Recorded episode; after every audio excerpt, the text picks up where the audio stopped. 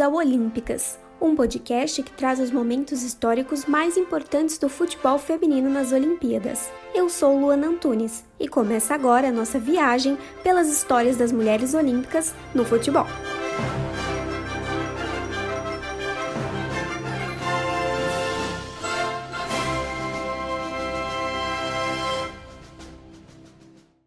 No episódio de hoje, nós iremos falar dos Jogos Olímpicos de Verão de 2012, no Reino Unido.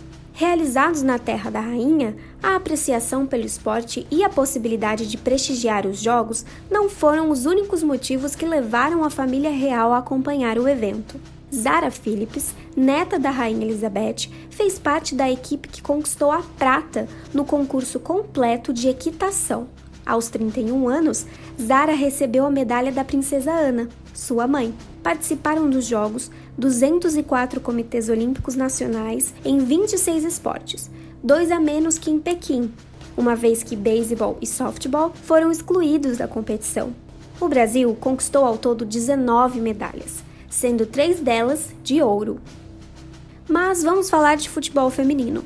A disputa contou com 12 seleções, que foram divididas em três grupos de quatro equipes cada.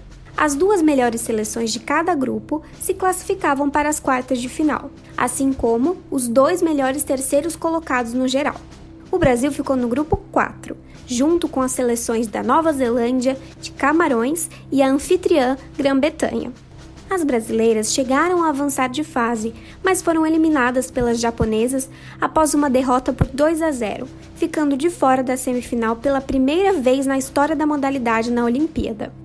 A grande disputa pelo ouro ficou entre os Estados Unidos e o Japão, dando mais um título para as estadunidenses na vitória por 2 a 1. Esse foi o quarto ouro olímpico do futebol feminino dos Estados Unidos, o terceiro seguido em uma disputa que prendeu a atenção dos mais de 80 mil pagantes no estado de Wembley.